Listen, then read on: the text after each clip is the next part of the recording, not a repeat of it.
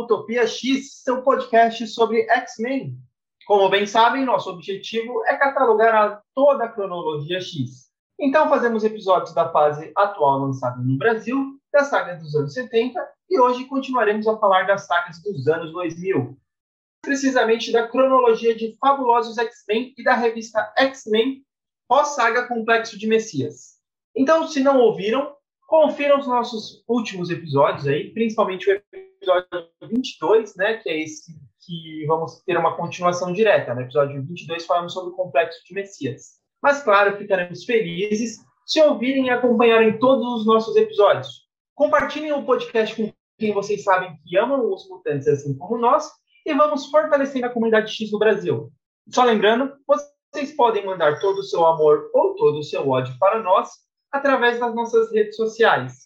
No Twitter nós somos o arroba UtopiaXPodcast e no Instagram nós somos o arroba UtopiaXmen. Lembrando, nosso e-mail agora é contato arroba utopiax.com.br.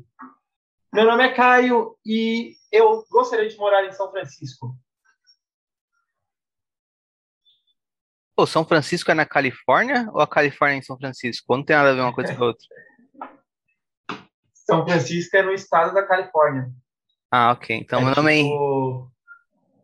é tipo uma cidade de, da Califórnia. Isso. Ok. Então, uh, meu nome é Henrique e California Dreaming e o inverno tá, tá, tá brabo o inverno, né, cara? Tem essa música, não existe essa música? Existe. Mas é de papas. Aí, ó. Eu até fui conferir para ver se eu não falei besteira, mas realmente é no, no estado da Califórnia, porque eu falei com tanta propriedade e pensei, e se eu estiver falando besteira? Tipo o Michael Scott, né? não, mas realmente é, é, no estado da Califórnia. Eu lembro por causa do GTA San Andreas, né? Que era uma representação lá do estado da Califórnia e tinha São Francisco, Los Angeles e Las Vegas. É, as pessoas acham que GTA só ensina violência e uh, assassinato de idosos, mas não. É, é, é geografia. Cultura geográfica. Ô Henrique, antes da gente começar, eu acho que nós estamos gravando esse episódio numa sexta-feira 13, né? 13 de agosto, e se tudo der certo, a gente pretende lançar aí na semana a partir do dia 23. Mas nessa semana que a gente está gravando o episódio, saíram outros dois episódios de outros podcasts parceiros com a sua participação, né? Então, acho que depois do pessoal ouvir aí o, o nosso episódio, se puderem dar um play também nos episódios parceiros, ajudam aí a comunidade X. O Henrique foi chamado aí para participar do Gibi Nosso de Cada Dia, né? O Léo, que já participou aqui do, do nosso podcast para falar sobre o Dia de Futuro Esquecido. E o pessoal do HQ Corp chamou o Henrique para falar da saga X of Swords. Como foi aí a participação, Henrique? É, galera, escuta lá. O do Léo a gente fala sobre Dias de Futuro Esquecido, o quadrinho, né? Não o filme. Se vocês não conhecem o Gibi Nosso de Cada Dia, é um podcast muito bom. Principalmente porque se você escuta os episódios lá, uh, você sente vontade de ler, tá ligado? Acho que tem um pouquinho aqui no Utopia X também, mas aqui no Utopia X é mais para acompanhar quem já leu, né? Porque a gente fala tanto, e no Gibi Nosso de Cada Dia, às vezes, por mais que tenham spoilers da história e tudo mais, às vezes é mais um convite à releitura.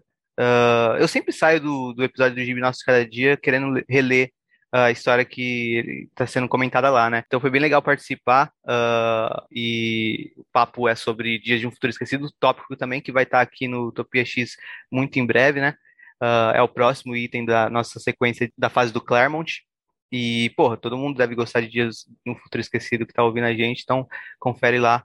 Uh, o podcast com, com o Léo é bem legal, tem, tem um clima, tipo, ao mesmo tempo descontraído, mas uh, de um requinte, tá ligado? Até me vestir um pouquinho melhor para participar lá, porque o Léo é uma pessoa muito fina. Eu, eu eu já escutava o Hipnose cada dia, obviamente, e tem, um, tem, tem sempre uma musiquinha de fundo, né? Enquanto gravava, eu fiquei imaginando a musiquinha e me sentindo num, num ambiente sofisticado.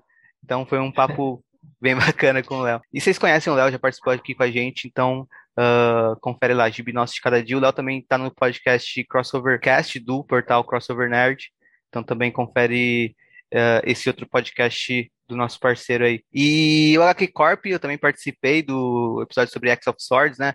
Com o nome uh, X de Espadas lá já traduzido, que é a saga dos X-Men que tá para sair no Brasil. Inclusive, acho que essa semana que a gente tá gravando saiu a, o prólogo, a, a primeira parte, né? A parte. Uh, tipo um prefácio que saiu no Mix 21 ou 22 da Panini. Não, 22. E em breve a gente vai estar tá falando sobre esses mix também aqui. E vamos começar a falar sobre a saga X de espadas aqui também. A gente vai falar aqui de uma maneira bem mais quebrada mesmo para ir acompanhando vocês com as, com as, edições nacionais, né? Mas se vocês já leram a, a, a saga inteira, uh, confiram o HQ Corp, porque a gente fala da saga inteira lá no episódio, com muito legal, muito divertido. É legal porque estava equilibrado, né? Tinha duas pessoas que o, o Konema e o Enzo, o Konema no caso é o host, eles não gostaram tanto da saga, ficaram até irritados com alguma coisa. Aí tem o Bruno Mael, que ele também já gostou, e eu que, poxa, X de espadas, o Caio sabe a raiva que ele sente de mim pelo amor que eu sinto por essa saga. eu amei a saga. Uh, assim, eu faço minhas críticas também lá, tenho minhas ressalvas, mas eu gostei muito e o papo ficou muito legal, tem uh, muita informação para você também se guiar, se você leu as primeiras edições da saga e ficou per, é, se sentiu um pouquinho perdido, uh, escuta o comecinho do episódio, depois tenta continuar além da saga, que é uma saga que tem umas partes que podem ficar um pouquinho confusas também, então é sempre legal ver as pessoas conversando sobre, às vezes dá um norte na leitura, faz você perceber uma coisa que às vezes era fundamental para o entendimento e que tinha passado batido, porque são muitas edições e muita informação uh, conceitual nessa saga, né? Por se tratar do Extramundo também. E também ficou muito engraçado. Então, confere lá e confere outros episódios também da HQ Corp. Eles também falam sobre uh, X-Men em outros episódios, né? Eles já fizeram um episódio sobre. Um dos primeiros episódios dele foi sobre, deles foi sobre uh, Roxbox, né? Dinastia X e Potências de X. E eles também já fizeram um episódio sobre a Aurora do X, falando de várias edições aí do comecinho de Aurora do X. Então é isso, confiram Gibi de Cada Dia e também o HQ Corp. Bom, então como nós falamos, vamos falar aí do... como nós falamos, vamos falar é, de Fabulosos X-Men e a revista X-Men, né? Para quem não, não se lembra, essa revista, hoje em dia ela não tem mais, né? Mas ela começou em 1991 que foi a edição mais de um, de um gibi mais vendido de todos os tempos. E aí ela, lá nos anos 2000, ela virou a revista Novos X-Men, que aí ela passou para a mão do Grant Morrison. Depois que Grant Morrison parou de escrever, ela voltou a ser só X-Men. E aí, nessa fase, logo após o final da saga Complexo de Messias, ela se transforma na revista chamada X-Men Legado. E hoje vamos falar de legado, né, do número 208 até o número 225, e de Fabulosos X-Men, do número 495 até o número 513. É, como são muitas edições, eu, eu conversei com o Henrique, acho que ele tocou, né? A gente fala de uma forma mais aberta delas. Em vez de falar diretamente das revistas, é, aliás, em vez da gente falar fazendo a, a sinopse da revista ou resumo, a gente vai falar de uma forma mais aberta dos arcos em si que acontecem dentro dessas revistas, né? Até para dar um norte para vocês e explicar o, o, o que aconteceu depois da saga, né, Complexo de Messias, porque tem muita gente que gosta de, de ler alguma, alguma revista acompanhando só os as principais sagas, né? E Complexo de Messias é uma das principais sagas de X-Men.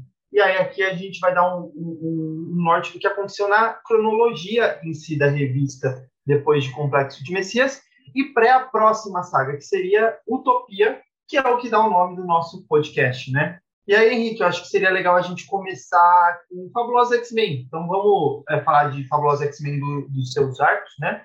E depois a gente migra para Legado, que eu acho que é muito mais legal do que Fabulosa X-Men. Você concorda comigo? É, concordo. Eu gosto mais de Legado também nessa fase. Uh, e também vale mencionar que essa fase que a gente vai falar hoje, né, que é uma fase entre duas sagas, Complexo de Messias e Utopia, uh, ela tem, ela saiu com dois selos, né? Lá fora saiu com o selo, primeiro com o selo um, Divided We Stand, divididos nós permanecemos ou uh, aguentamos. Aqui no Brasil lutaremos. Lutaremos, né? Lutaremos. boa tradução, isso. E é, estende nesse sentido, né, de perseverar, de persistir, lembrando, né, a gente está falando dos X-Men pós DAM, né, pós uh, No More Mutants da Feiticeira Escarlate.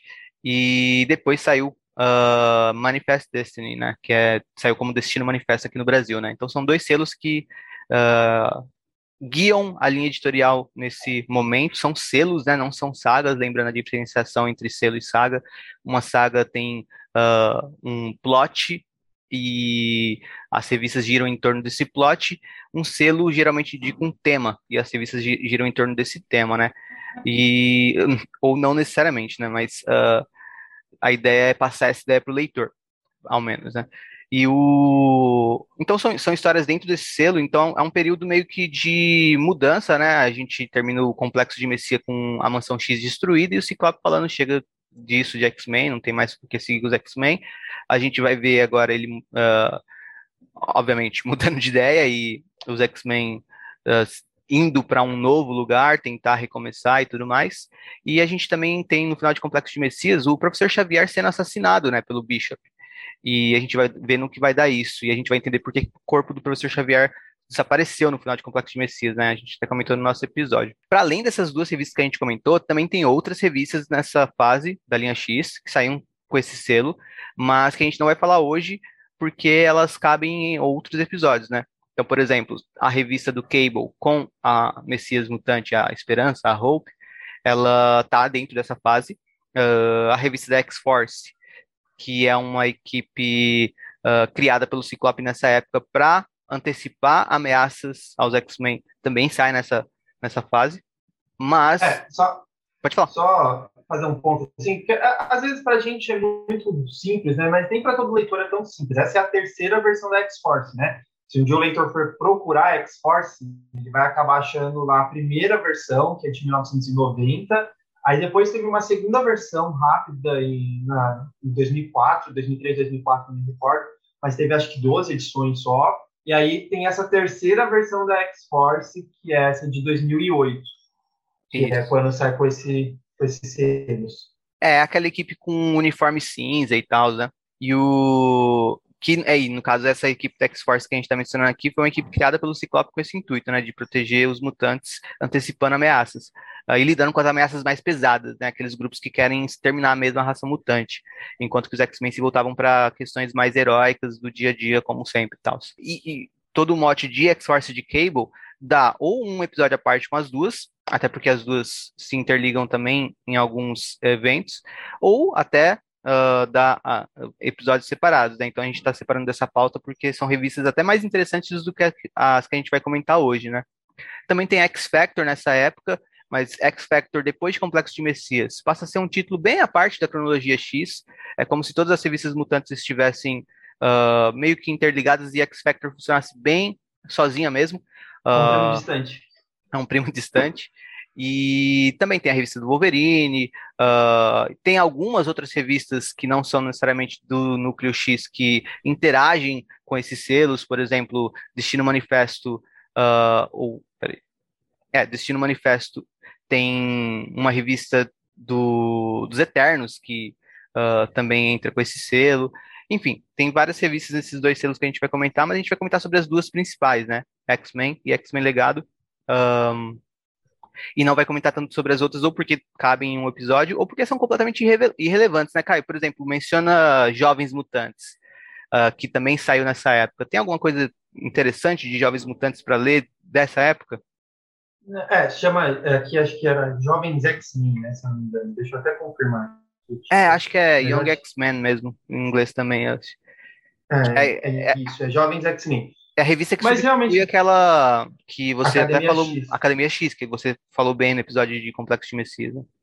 Isso. Academia X era. É sempre tem a, a revista de X-Men, é, seria a próxima geração, né? Dos X-Men. Teve Novos Mutantes, e aí depois, nos anos 2000, nos anos 90, teve a geração X, nos anos 2000, teve Academia X, e aí agora é, tentaram, né, em 2008, empacar esse selo aí, é, esse selo não, essa revista chamada Jovens X-Men, só que não deu muito certo, também era bem ruim a, a revista em si, mas era basicamente alguns dos, a, alguns dos personagens de Academia X que não eram tão conhecidos na Academia X, como Pedreira, que até participou, tem uma, tem uma participação interessante na, na revista do X of Swords, né, na saga atual do X of Swords, né, porque ele era bem mais novo.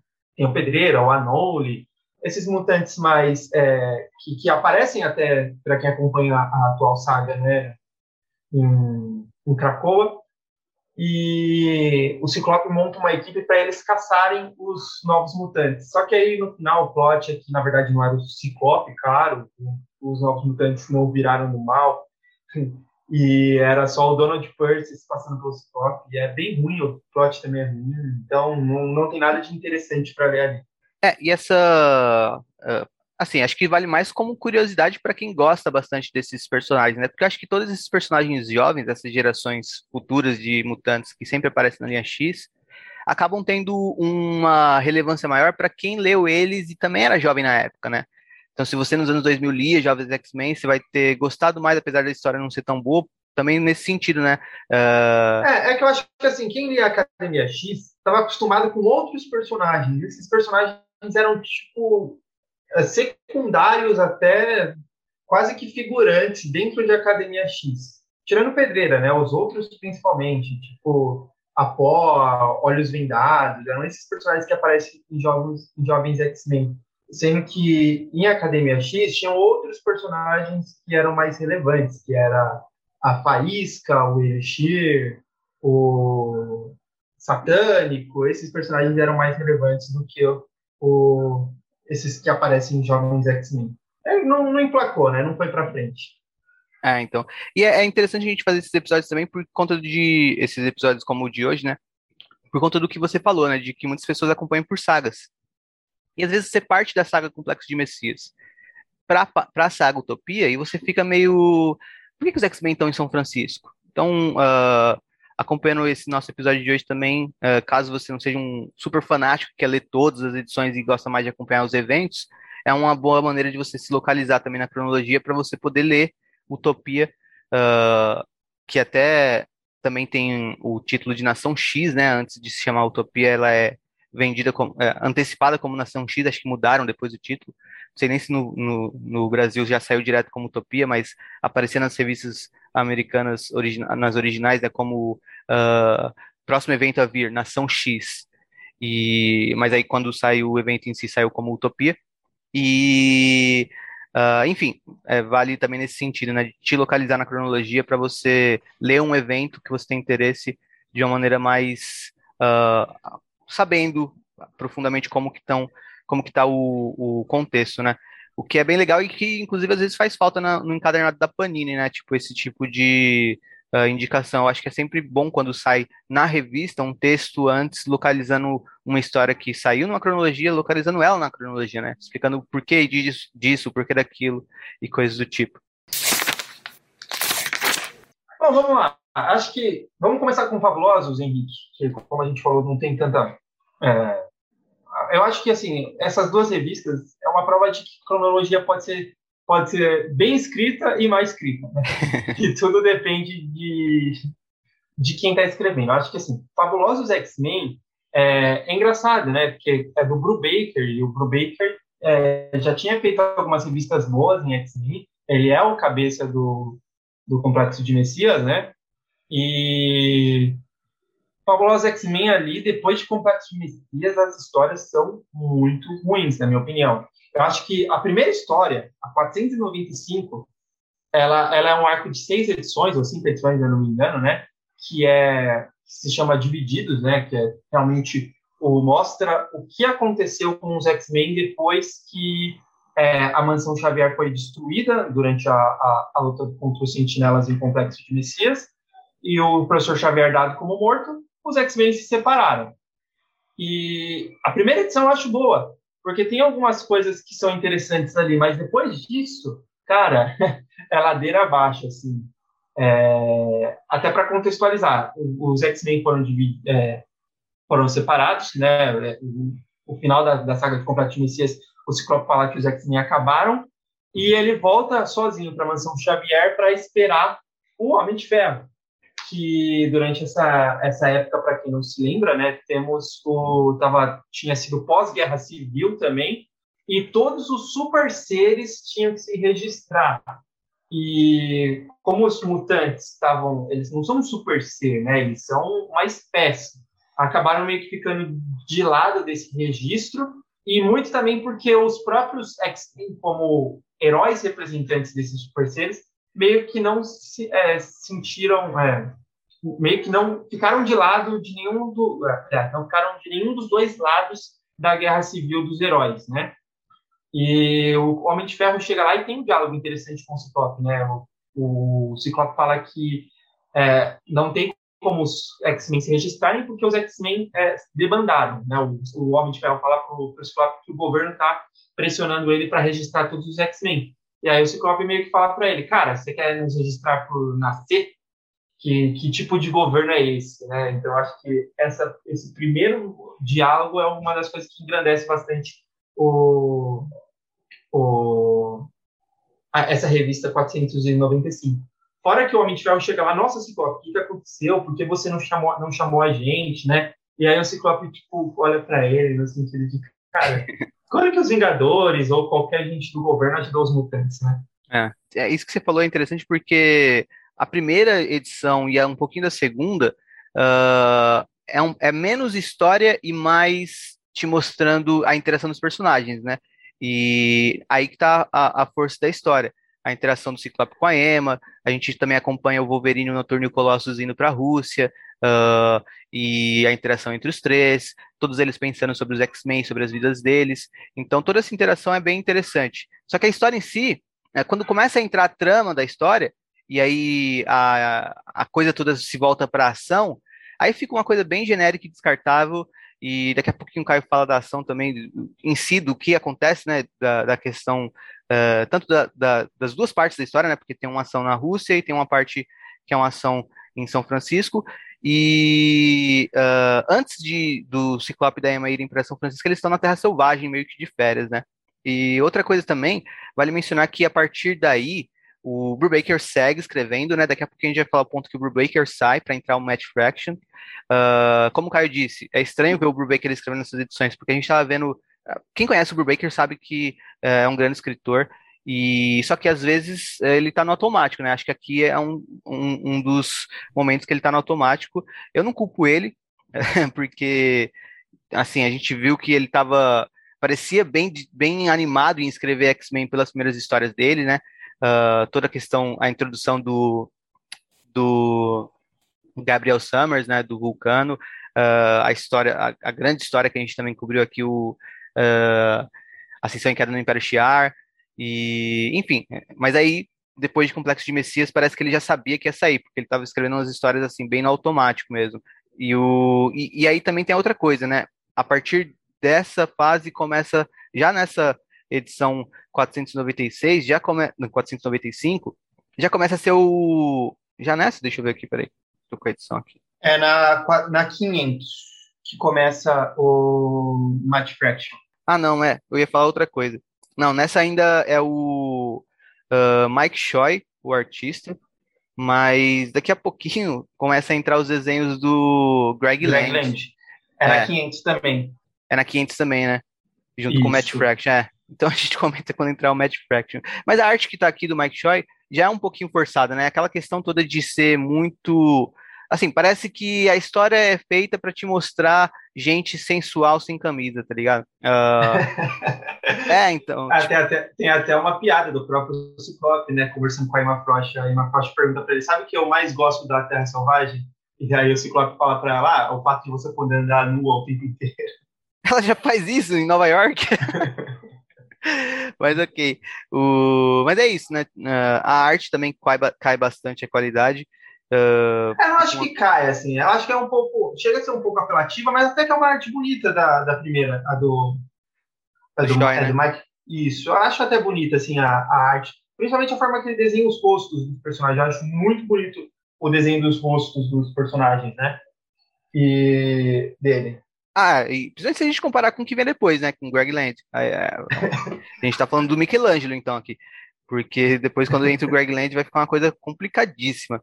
Mas é, eu, eu, eu não gosto, mas eu, eu entendo. É bem funcional, assim. Se fosse uma história boa, uh, eu até poderia curtir mais. Mas parece realmente uma história que não quer ser contada, sabe? Que os artistas não querem contar, eles só estão fazendo arroz com feijão para vender o gibi do, do mês ali. É, são cinco, são cinco edições, né? Não, seis.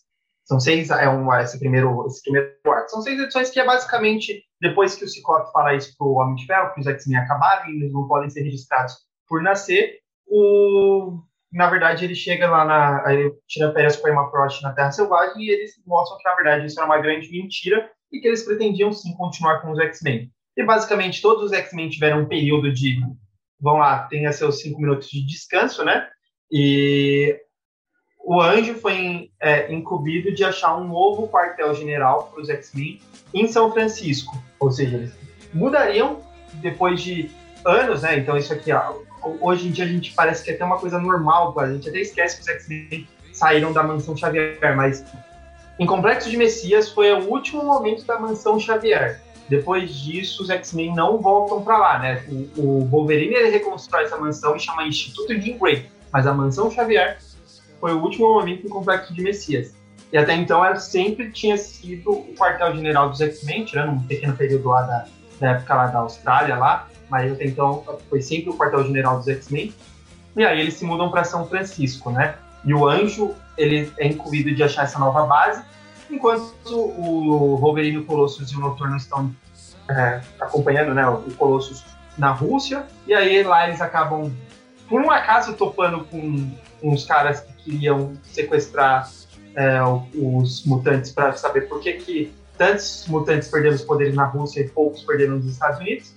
E nessa base tinha o Ômega Vermelho, eles acabam lutando contra o Ômega Vermelho. Já... Ômega Red! e já em São Francisco, os X-Men, né, os X-Men que foram para lá primeiro, o Anjo, o Apache, entre outros X-Men, o Homem de Gelo, acabam sendo pegos numa ilusão da irmã da Lady Mental, né? Foi até uns episódios atrás eu falei que eu não lembrava que ela existia, e eu já tinha lido essa história quando eu era criança, tipo, nem sabia, nem lembrava que ela era irmã da, da Lady Mental e filha também do, do Mestre Mental, né? Então ela estava fazendo uma ilusão para transformar São Francisco em uma cidade hippie. Olha como o plot da história é muito bom. E aí o Ciclope e a Emma Frost vão lá e conseguem, é, por a Emma Frost ser uma telepata muito mais completa, né? Isso é interessante, porque o que um telepata consegue fazer, Emma Frost, Jean Grey, o Xavier, o Exodus, o Senhor Sinistro, esses telepatas que são completos conseguem fazer também, né? Só que, por exemplo, a Martinique, né, que ela, ela consegue só fazer ilusão.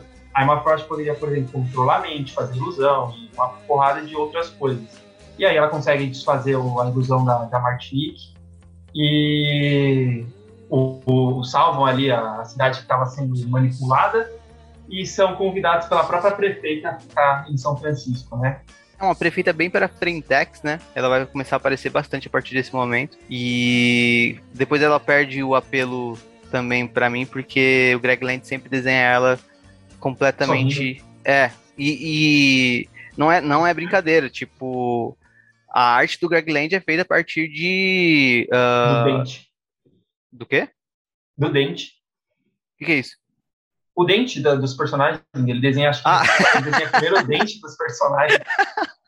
É verdade, tem isso também. Do dente. É, ele começa desenhando do dente. Mas não é isso que eu ia falar, não.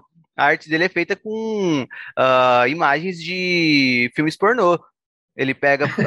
é sério, ele pega imagem de atriz pornô e desenha por cima, tá ligado? É basicamente isso. Vocês podem, e de atriz e de ator pornô. Vocês vão ver o ciclope dele. Uh, sei lá, em alguns pontos pode até ser que seja o Kid Bengala. Não me, surpreende, não me surpreenderia. Ele fez um tracing com uma imagem do Kid Bengala, porque ele é doido nesse nível. Sério, toda a arte dele é feita em cima de. praticamente toda. Vocês, vocês podem ver.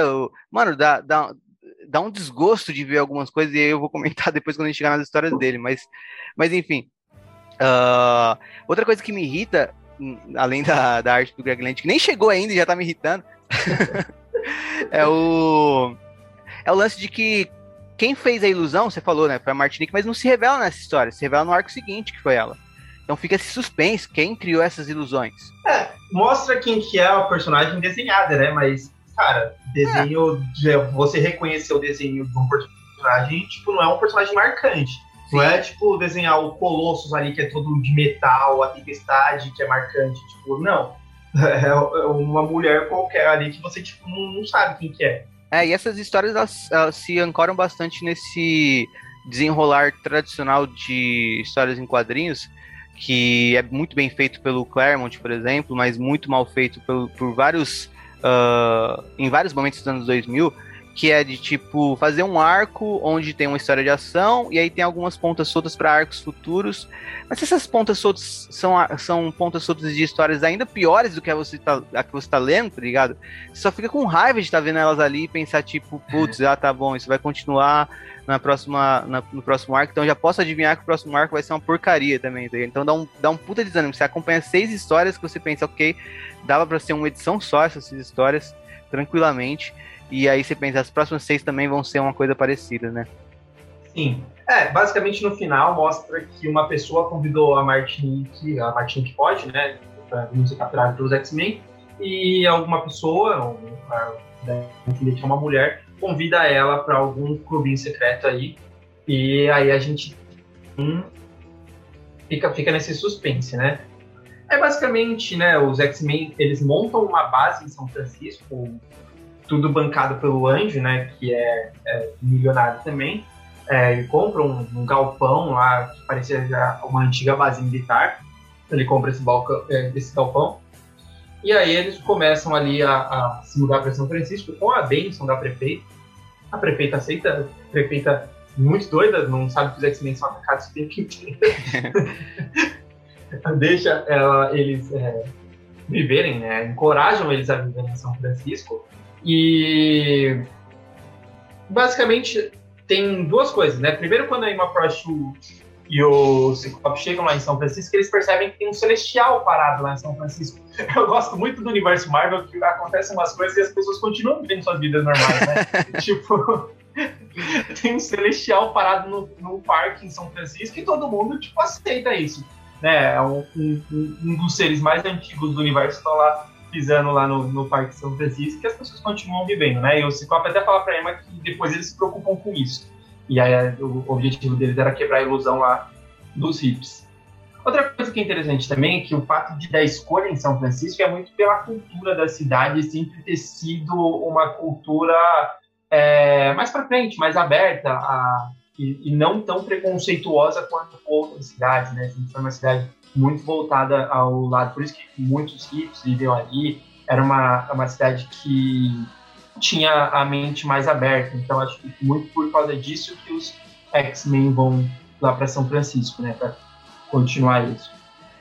E o arco seguinte, na verdade não é um arco, né, é uma história só seguinte, é uma, é uma luta com o Magneto, né, que os... Diferente dos, dos da maioria dos X-Men que continuaram com o poder, o Magneto foi um mutantes que perdeu os poderes no dia N. E ele estava sem poderes até então e ele aparece com seus poderes. E aí no final a gente descobre que foi o Alto Evolucionário que criou um, uma armadura para ele manter os poderes dele, enquanto o Magneto distraía os X-Men, o Alto Evolucionário rouba alguma coisa do, do Celestial, né? É uma luta com ação genérica também, não tem muito o que falar. São vários X-Men lutando contra o Magneto. E. Um Magneto bem no final né?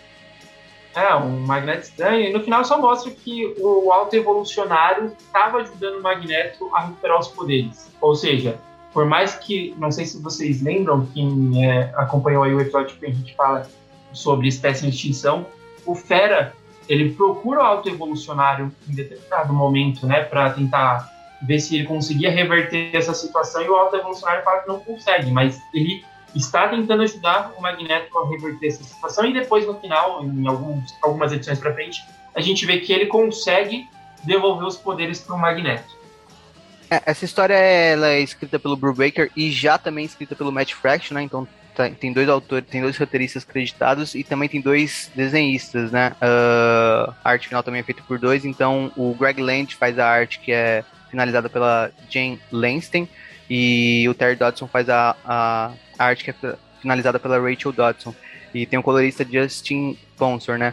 E dá para muito ver que, assim, principalmente pela, pela arte ser feita por um e depois por outro, e dá para perceber, pelo menos eu percebo que a arte que é do Greg Land foi roteirizada pelo Bruce Baker e a arte que é do Dodson foi roteirizada pelo Matt Fraction. Uh, eu fico muito com essa impressão. Uh, claro, não é, não é dito isso na edição, mas é a impressão que eu fico. E quando tá o, o Terry Dodson desenhando, até dá vontade de seguir lendo essa história, né? Quando aparece o Greg Land, é horrível. E o. Essa questão do Magneto, que mais me incomoda é que é um Magneto bem loucão mesmo. Parece até o Magneto do final. o Kai tá me mostrando a arte do, do Greg Land, uh, no momento que ele consegue fazer a conexão do que eu falei sobre ele desenhar atrizes pornôs com a Pixie, sendo uma delas. E também a questão do dente, que a Pix tá com um sorriso que toma a página inteira. Todo mundo tá sorrindo o tempo inteiro, mano. Eu fico muito. é muito incômodo. É, chega a dar raiva. É, Nossa, e... olha essa. Tem uma página que é o Arquivos do Ciclope Membros Ativos. Cara, só mostra todos eles sorrindo. Que não, e, é, e aqui, não sorriso, é aquele sorriso sapeca, de tipo, aham, uh -huh, vai lá. tá ligado? Isso que é foda, tipo, eu me sinto sujo lendo essas sessões. Eu não, e assim, eu tô fazendo. É, o arco seguinte, né, depois dessa luta contra o Magneto, o arco seguinte é uma é um arco de ódio, meio que é ódio e preconceito, né? Ainda aí já começa o Destino Manifesto. Já acaba o Dividido Lutaremos e começa o Destino Manifesto, que é o basicamente os os X-Men, além de eles irem para São Francisco, pela primeira vez eles convidam os mutantes a irem para um lugar onde os X-Men possam defender, né? Porque assim, os X-Men sempre foram uma equipe de heróis, eles não eram, eles não eram um governo é, que eles poderiam ficar brigando várias pessoas. Não, mas dessa vez os X-Men convidam todos os mutantes a irem morar em São Francisco. E meio que ali vira uma comunidade mutante, né? E a Pada, ela tava andando nas ruas e acaba meio que, por ter muitos mutantes, vai acabar atraindo também muitos preconceituosos. É, preconceituoso, né? Acaba espancando a fada. Só que depois a gente descobre que tem uma pessoa por trás, que é a Madeleine Pryor, né? Ela estava por trás disso, estava atacando os X-Men. E o, usando o Empata, que é um dos mutantes que eram dos satânicos originais, né? E ele tem o poder de aumentar a. Eu não, sei, eu não, eu não saberia explicar direito, mas ele controla as emoções das pessoas. Então, se a pessoa está sentindo raiva, ele consegue intensificar essa raiva, ele conseguiria intensificar esse preconceito. E, até, até como mudar. a gente falou, é uma grande revista. É, mudar também o, o, a emoção das pessoas, né? Isso. E além de mudar, ele intensifica. Mas como a gente falou, é uma grande revista praticamente pornô, assim. É, o Empata é, sendo manipulado pela, pela Madeleine Pryor sexualmente, e o, na hora que os X-Men invadem a base da Madeleine Pryor, sem saber que é ela que está por trás, né? O, os X-Men vão atrás do Empata e é só uma um, um Colan é, sadomasoquista e o Ciclope, em vez de, de continuar a missão, dá a entender que eles estão ali e transam ali no, no meio da, da, da missão. Então, assim, é, é uma revista tipo totalmente é, voltada ao, ao sexualismo de forma apelativa, assim, né?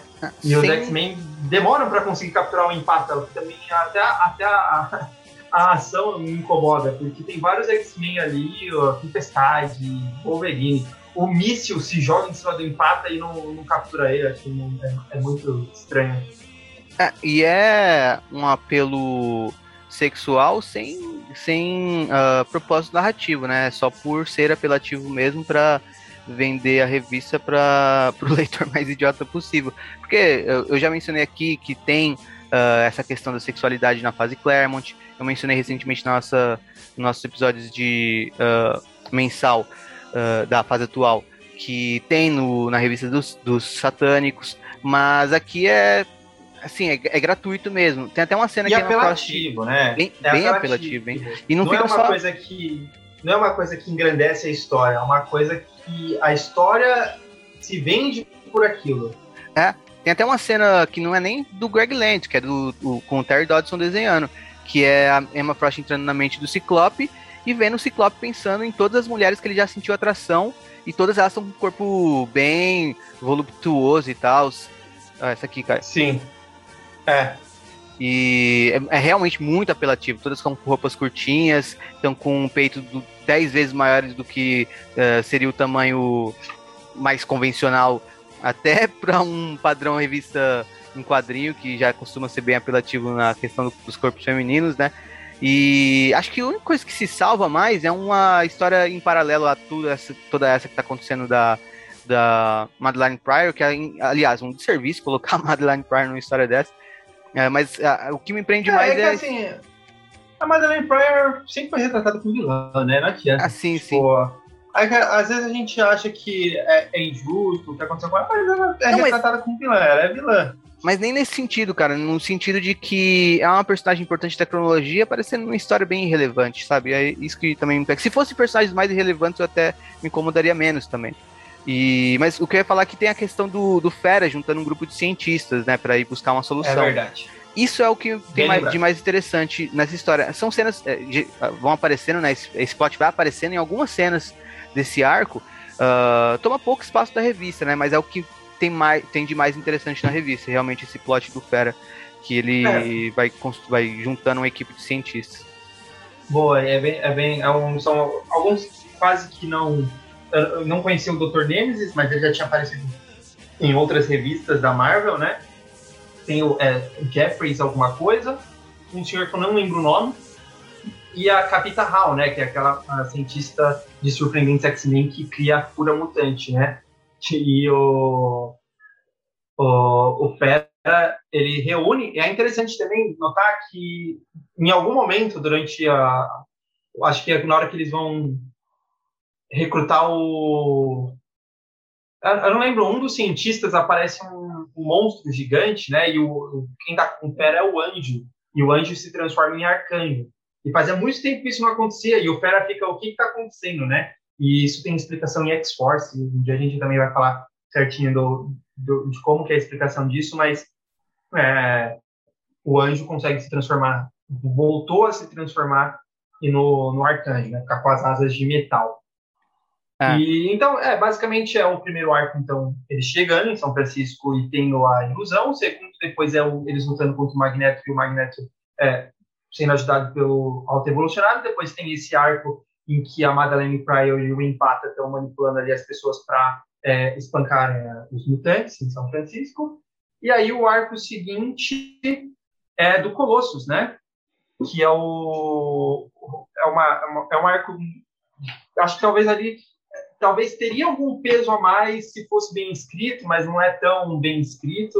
O Colossus ele está sentindo é, depressivo porque depois de surpreender no final de Surpreendentes X-Men a, a Kitty Pryde ela acaba é, ficando presa numa bala gigantesca que poderia perfurar mundos e ela é a que evita que essa bala perfure os mundos, né, através dos poderes dela, e que ela se juntou ali à bala para evitar que a Terra fosse destruída.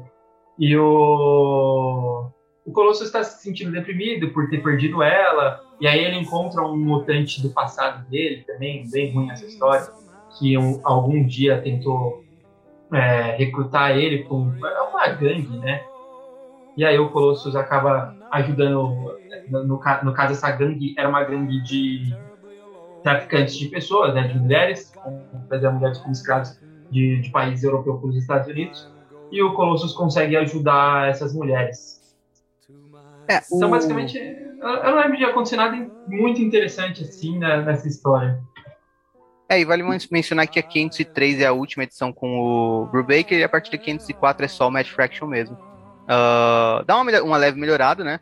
O, o Match Fraction é um bom escritor e ele vai começar a fazer histórias melhores depois. Inclusive, acho que Utopia é dele, né?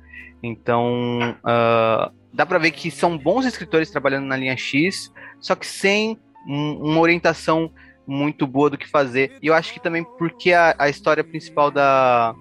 Também tem um pouco disso, que é a história mais relevante uh, do, da cronologia X está acontecendo uh, tanto em Cable como em X-Force. E até por isso também as histórias do Uncanny acabam sendo mais genéricas mesmo, né? mais simples, digamos assim. Sim.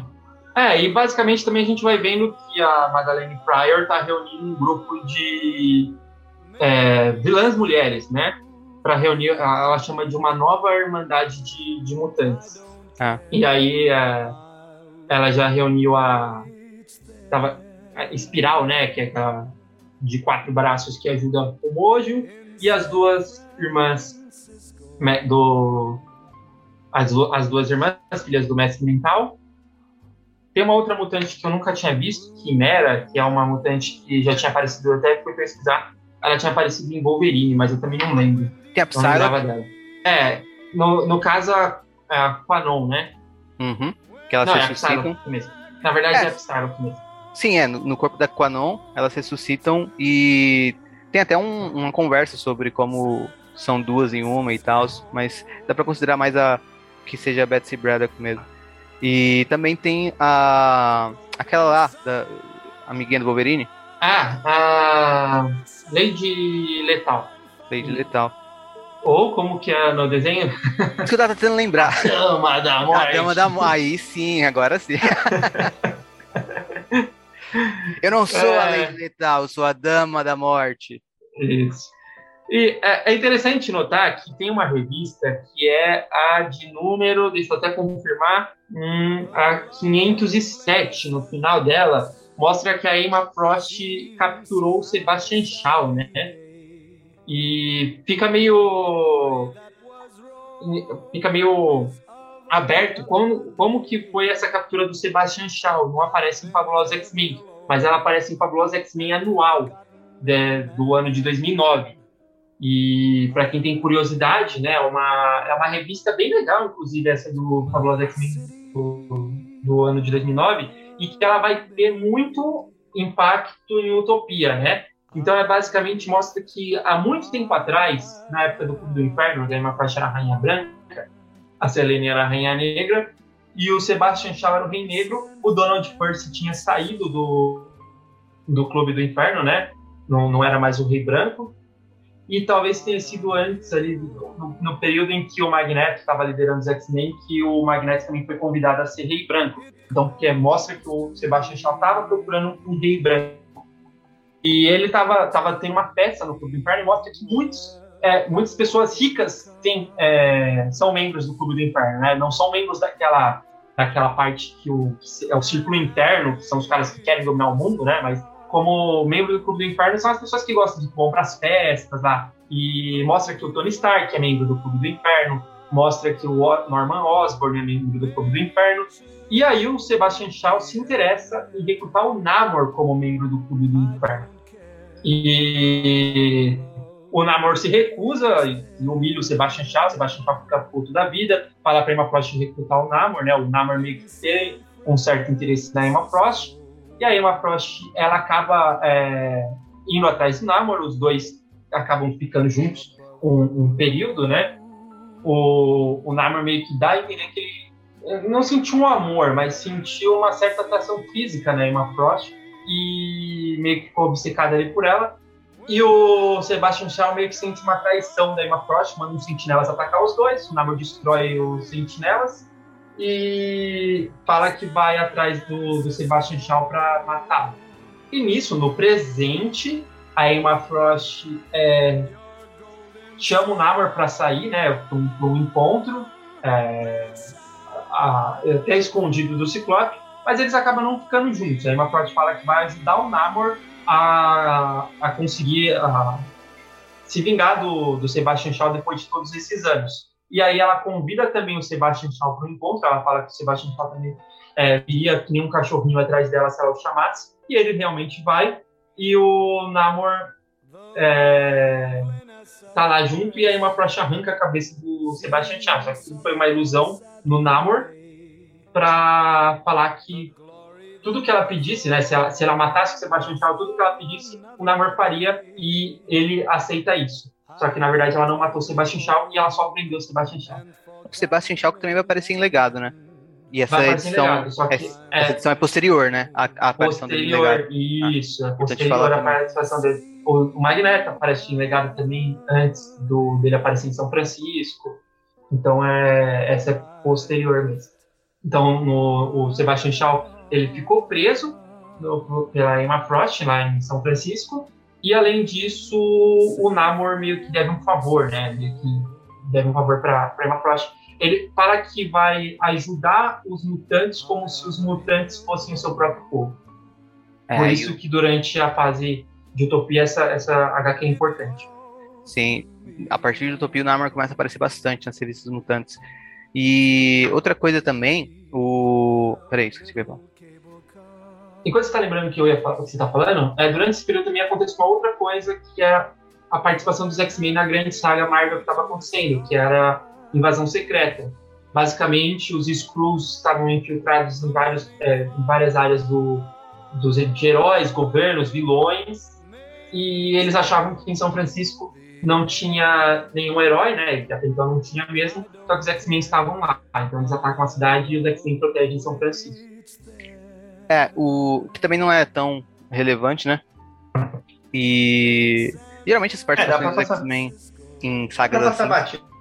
É, a participação de X-Men em Guerra Civil também não é tão legal, né? Essas geralmente não, não, não, é, não essa, agregam nada. Pra quem gosta de cena de ação, essa é legal, assim, mas é, basicamente é o que, o que já vai acontecendo ali a partir de Combate Messias, e vai longe até, que é o Ciclope liderando os X-Men como soldados, né? E o Ciclope sendo um bom general. Sim. E o, aí depois dessa, de tudo isso, tem uma edição legal, que é a 512, que uh, depois do Fera reunir toda a equipe, finalmente tem uma história só da equipe do Fera, né? Dessa equipe de cientistas, onde eles usam uma máquina do tempo construída pelo Ford para voltar ao passado para tentar estudar um, um, mutante bem antigo, né? No caso, o próprio um dos próprios cientistas da equipe do Fera. Qual é o nome dele? O Dr. cara da massa? Dr. Nemesis. E que inclusive ele tá aparecendo, ele vai começar a aparecer depois de X de espadas também no, no na nova fase. E eles vão lá para poder estudar os pais do Dr. Nemesis para ver se é possível, uh, a partir de, dos primeiros uh, humanos que deram fruto deram fruto, que, que deles nasceram o, um mutante, uh, vê uma possibilidade. É basicamente o que o cara fez, vê uma possibilidade de uh, fazer novamente voltar a nascer mutantes, né? É basicamente o que o Fera uh, tentou fazer com os pais do, do míssil, né? Uh, tentar estudar os, os na, naquela minissérie que a gente comentou, que, que eu comentei aqui, na verdade, né? único episódio que fui sozinho, e sobre aquela saga do Fera tentando descobrir como reverter o processo do, do DIM e tal. E é uma, é, uma, é uma, edição bem mais interessante. Assim, não é tão relevante nem nada, mas é uma aventura bacana, uh, bem escrita. É tipo uma edição fechada mesmo, né? Você lembra dessa edição, Caio? A 512? Lembro. É, é, é, legal, assim. Tipo, acho que talvez não, não seja uma edição um primor, mas comparado às histórias que estavam vindo, né? É, esse é o ponto.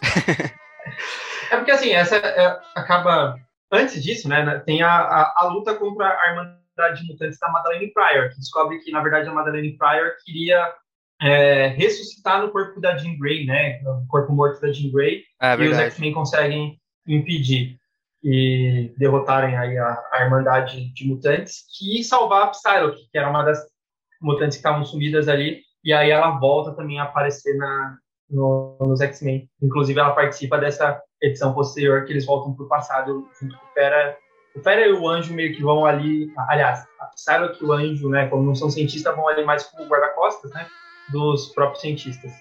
É, o, o que enfraquece essa história aí do passado é, para mim, né, é a questão de que eles veem que já estavam criando sentinelas naquela época. É, eu acho que é, exato. Também é o que, 1902, um negócio assim, né?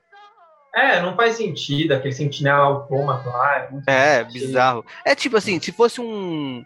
Uh, é, é, tipo no nível daquelas uh, histórias no ar, Homem-Aranha no ar, X-Men no ar. É divertidinho, se quem gosta dessas épocas, assim, uh, dessas viagens de época, vai se entreter e tal, mas realmente não é nada interessante. É, é só um destaque positivo, porque comparado ao que vinha antes, é realmente muito boa. É tipo Watchmen, tá ligado? então, basicamente, são os X-Men chegando em São Francisco e derrotando a Martinique na ilusão dela. Depois, é, eles lutando contra o Magneto, tentando recuperar os poderes através do Alto Evolucionário e do Celestial. Aí tem o ataque à fada, né, o ódio e preconceito do ataque à fada, e eles descobrindo que a Madeleine Pryor e o Impacto estavam por trás. Aí tem o Colossus é, tentando lidar com os problemas da Kit, descobrindo ali a, o, o, tráfico de mulheres. Depois, a luta contra a Irmandade de Mutantes da Madeleine Pryor e ela tentando ressuscitar no corpo da Jean Grey. E, por fim, o último arco seria esse que o Henrique mencionou, que é, é os cientistas voltando para o passado para tentar estudar o, alguns portadores de gene X, né? Portadores de gene X são pessoas, são pais que possivelmente darão o terão um filho que seria um mutante, né? E tentar estudar ali alguns dos mais antigos portadores do gene X. Basicamente isso é Fabulosos X-Men da 495 até 513 e aí a edição 514 já é a edição da saga Utopia, né? Também vale mencionar que tem duas uh, minisséries, assim, dá para chamar, né? Acho que inclusive são one shot. A uma é um one shot e a outra é uma minissérie dessas duas, desses dois selos que a gente está comentando, uh, tanto de Divided We Stand como de Des é, Manifest Destiny, tem minisséries, uh, saíram no mix da Panini, né, Caio? Uh, acho que as duas, e são Uh, tanto aqui é a minissérie como aqui é o one shot são histórias curtas dentro delas, são tipo mini histórias mesmo, uh, praticamente uma antologia contando algumas histórias, também nada relevante, né? Isso, é, é basicamente mostrando como que os X-Men estavam lidando com essa separação, ou membros, né? não necessariamente dos X-Men, mas de equipes X lidando ali com essa separação dos X-Men até chegar em São Francisco. É bem ruim, na verdade, realmente não, não dá para ignorar totalmente isso. Acho que de tudo isso que a gente falou de Uncanny X-Men, uh, o que mais destaca é a capa de Uncanny X-Men 500 do Alex Ross. Uma capa dupla. Uh, deve ter saído na Panini em, algum, em alguma edição, né, Caio? Essa aqui eu te mostrar. Sim, saiu. É, é. Na, no Mix 91 da Panini. Saiu com as duas partes. É, dá até pra você abrir a revista e ver como se fosse um pôster. É muito bonito essa, essa capa. Acho que é o que mais tem de legal de toda essa fase que a gente falou de Uncanny X-Men. E aí agora a gente tem um legado, né? Que diferente de Uncanny X-Men, tem histórias muito mais legais, muito mais é, profundas e basicamente com um personagem que há muito tempo não era protagonista na revista dos X-Men, que é o Charles Xavier, né? Não, eu diria mais, nunca foi. E aqui é. Talvez nunca tenha sido, é. E é. ele é o personagem central ali de basicamente todas essas edições, né? Da 208 a 225. Ah, lembrando que nesse meio tempo, agora não. Deixa eu até pegar qual que é a exato. É a X-Men. Ah, é, a 217 e a 218, né? Ela faz parte de uma mini saga do Wolverine. Então a gente vai pular essa, que é Pecado Original. Um dia a gente até faz é, um episódio até mais voltado a essa, essa saga do Pecado Original que a gente vai dar um, vai dar um pulo, que é basicamente o, o Xavier indo ajudar o Wolverine a, a recuperar o, o né, o filho dele. Mas é, é então a gente é vai falar da 208 a 225, exceto a 217 e 18. É, que é, é uma história do Wolverine, né? Que aí puxaram o legado pro meio.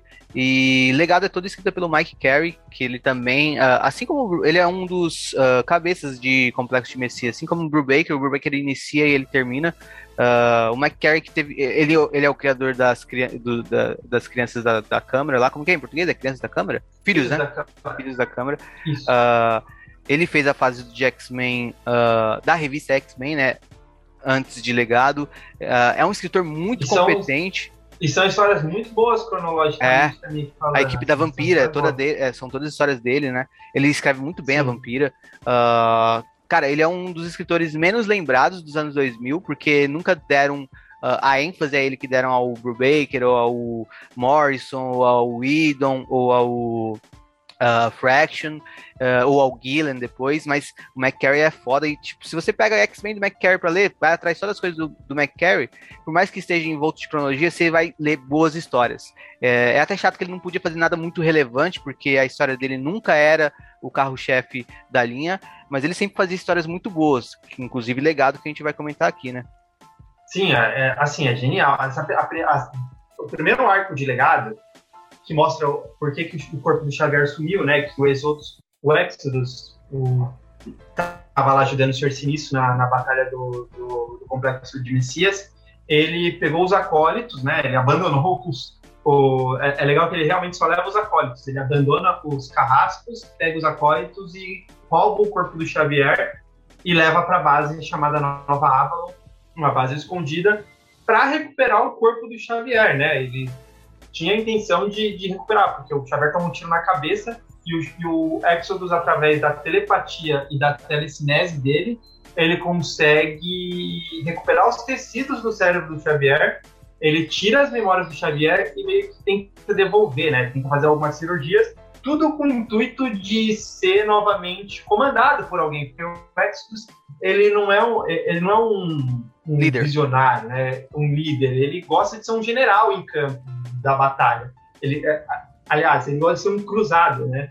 Acho que essa é a palavra boa. E é muito, é, eu particularmente adoro essa, esse primeiro arco do, do Xavier sendo ajudado pelo Exodus, porque o Exodus, ele não, em determinado momento, ele não consegue é, alcançar o, o, o cerne do Xavier, né? E aí ele meio que tenta chamar alguém, ou alguma voz conhecida que poderia ajudar o Xavier, e ele chama o Magneto. Só que como a gente viu, né? Depois que o Magneto foi para São Francisco, isso foi antes do Magneto ir para São Francisco com os poderes. Então aqui ele está sem poder.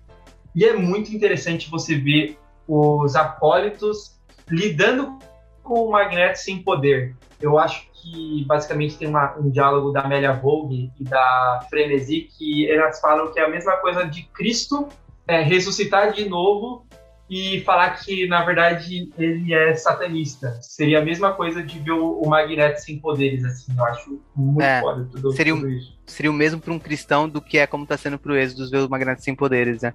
Sim. Não, é, e, é, é, Vale explicar, acho que nem todo mundo sabe o que é acólitos. É, os acólitos são os. os é, é a segunda turma que o Magneto montou na década de 90, né? Mas era uma, uma, algo muito mais agressivo do que a Irmandade de Mutantes. E muito mais poderoso também. Né? A Irmandade de Mutantes não tinha mutantes muito poderosos ali. Os acólitos já tinham, e tinham muito mais. O... Seria meio que o. A segunda gênese da Irmandade do Magneto, né? Isso, e de uma forma. É... Eles eram mais soldados, né? Para liderarem os mutantes a, herdar logo a Terra. Então, durante a década de 90, foi quando o Magneto ele voltou a ser um vilão, né? Só que, basicamente, quando a gente fala que o Magneto voltou a ser um vilão, muitas das coisas que aconteciam com os Aquarius ele não concordava. Né? Até porque também o Magneto ele teve um, um tempo manipulado pelo Fabian. É, eu ia falar Fábio Nicieza. também, também. Ele também teve um tempo manipulado pelo Nicieza. Mas é o Cortez. O Fábio Cortez. E até chegar o Exodus mesmo e assumir esse lado de braço direito do, do Magneto, né? E os acólitos eram mais, mais agressivos porque o Magneto ele pretendia, ele começou a perceber que ou ele protegia os mutantes do, dos ataques dos humanos atacando primeiro, ou ele é, pereceria, né? Que é basicamente o que o Ciclope está fazendo com a X-Force, só que o Magneto, o Magneto seria num nível mais amplo, ele não diferenciaria pessoas que estão atacando mutantes, ele colocaria a raça humana inteira como as pessoas possíveis a matar os mutantes. E ali os acólitos eram esse, esses soldados da linha de frente do, do Magneto, né? Cara, o, além do, do Xavier, do Magneto, uh, vão começar a aparecer outros personagens no legado também, né? Uh, o Magneto aparece mais nesse começo mesmo só, né? Uh, mas aparece bastante o Gambit e a Vampira também posteriormente, já a gente chega nisso. Mas eu só antes que eu esqueça de falar, eu gostaria de falar que o McCarry é tão bom que ele escrevendo o Gambit, eu não fico bolado que o Gambit está em história. Ele escreve muito bem o Gambit. Ele escreve muito bem, ele parece que ele conhece a um nível pessoal mesmo todos os personagens de, de X-Men, né? Ele escreve muito bem o Gambit, a Vampiro, o Magneto, Xavier. Mas voltando para esse ponto que você falou, dessa história, desse arco inicial de legado, né? Da, deles recuperando a mente do Xavier, é, é legal apontar também que quando eles conseguem de fato recuperar a mente do Xavier, uh, tanto no nível físico como psicológico, ainda assim ficam algumas coisas, alguns espaços em branco. E isso é o, é o plot de legado, né? O Xavier tentando ir recuperar essas memórias perdidas. Ele não sabe de muito o que aconteceu na vida dele, então ele vai a lugares, ele conversa com pessoas que. Uh, são importantes pro, do, no passado dele para ele poder ir recuperando aos poucos todas essas memórias dele e poder ser uma nova pessoa. E também tem esse lance, né, do Xavier uh, se problematizar conforme ele vai recuperando suas memórias, ver as merdas que ele fez no passado e tentar ser alguém diferente. Sim. Cara, é, é muito interessante. Tipo, Inclusive, nem vale a gente dar tanto spoiler, porque é uma, é, é, uma revista que eu acho que qualquer leitor pode pegar, sabendo o que aconteceu em Complexo de Messias, e se for um leitor que gosta de Xavier, melhor ainda, e ir lendo, né? E vendo o que vai acontecendo com o Xavier e toda essa jornada que ele passa. Não, e mostrar que o Xavier sempre foi um desgraçado, né? Cara, é muito interessante isso. E ele tem utilidade. Tipo, ele, ele para várias, em vários momentos ele fala, não posso mudar o que eu fiz, sabe? Eu já fiz, eu não vou ficar pedindo desculpa. Ele não sente nem remorso, assim, conforme ele, vai recuperando, né? Basicamente, assim, o primeiro arco é esse, do Exodus ajudando o, o Xavier. Depois temos um segundo arco, que aí é o Xavier indo para Alamo Gordo, né? Porque ele pensa que é Alamo Gordo, agora eu não lembro o nome da cidade, mas acho que é isso. Que é basicamente base, onde ele. É, base militar, ele né? Isso, é uma base militar onde ele cresceu e o pai dele trabalhava lá e o pai do fanático também, né? E foi o momento que o pai dele morreu e o pai do fanático casou com a mãe dele e ele passou a ser o, o meio que conviver junto com, com o fanático, né? Meio irmão do, do, do fanático. E quando ele sofria muito abuso do padrasto. E ali mostra que essa base militar ela era comandada pelo Senhor Sinistro. E o plot é esse, né? Que o Senhor Sinistro, quando ele é, tinha esse controle dessa base militar. Ele fez muito, é, ele fez testes no Xavier, no Fanático, no um amigo deles que aparece né, nessa história, né? E o e no Sebastian Shaw também.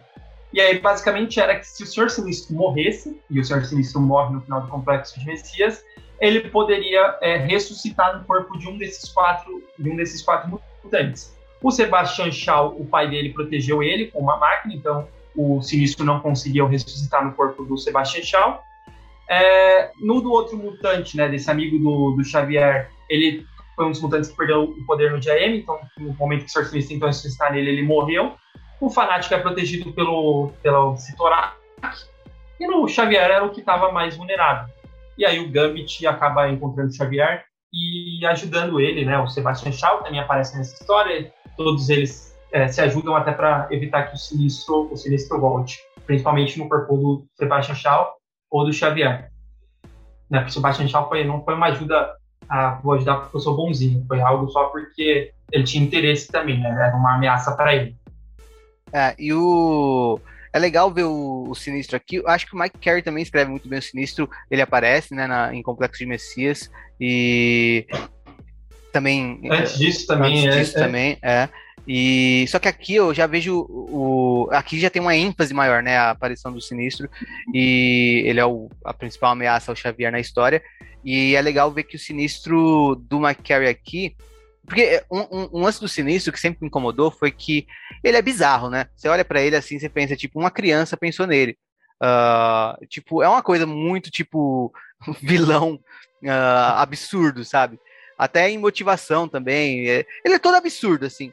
E em alguns momentos dos anos 80, 90, ele era escrito se levando muito a sério, tá ligado? Olha como o Sinistro se veste, tá ligado? Como que ele vai se levar a sério? Não tem como. E eu acho que o McCarry, ele equilibra bem dois pontos do Sinistro. O Sinistro anterior uh, a, o, uh, aos anos 2000, né? Um Sinistro que se leva a sério e que é um perigo muito grande uh, a qualquer pessoa que estiver no caminho dele.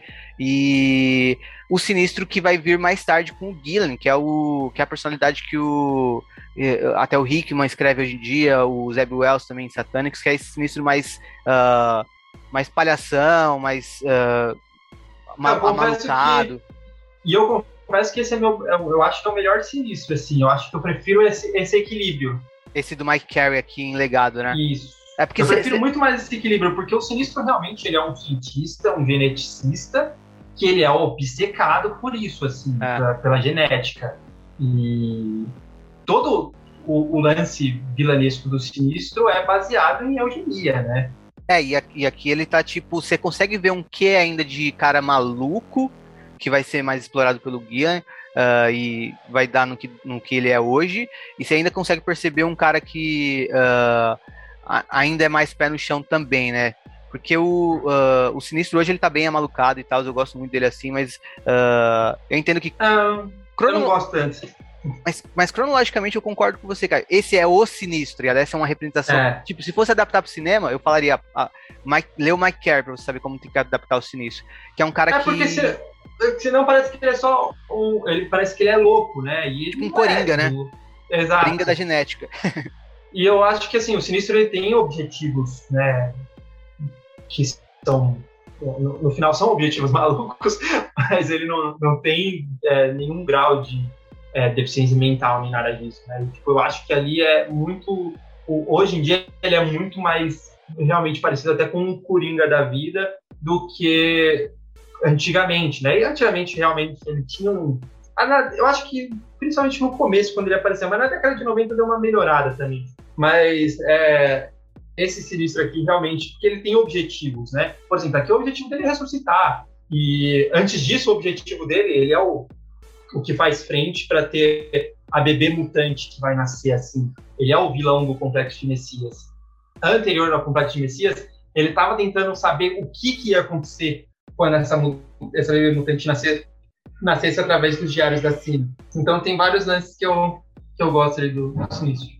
É, e eu vejo que o, o, o, Sinistro aqui também, acho que se fosse um, um roteirista escrevendo mais uh, de maneira mecânica, automática, sem se importar muito e só tentando contar uma história uh, básica, uh, ele não se atentaria a detalhes que o McCarry se atenta aqui, que é de fazer uma leitura do personagem e pensar o que, que ele faria nessa situação, sabe? E quando a gente uhum. vê. Se fosse um escritor qualquer, assim, sem muito interesse em contar essa história, eh, o Sinistro ia falhar no final e acabar aí. Mas é genial quando você vê que uh, o Sinistro tem vários planos de ressurreição. ele tem várias. Ele não vai depender de um plano só para ressuscitar. Ele, ele tá à frente disso, né? Então ele vê vários ah, cenários cara, e várias é, possibilidades tipo, para ressuscitar. Ele estudou o Xavier na década lá de, de 40, 50, não dá para precisar, né? Por, por cronologia sempre avançar para frente. É. O, o, a, a, a data de nascimento dos personagens. Mas o Sinistro, ele existe desde 1850, 1840, por aí. Então ele tem muito, muito, muito plano, muito backup dele. Ele vai ressuscitar em algum momento, claro, né? A gente sabe hoje em dia. Mas até lendo a gente já sabia também.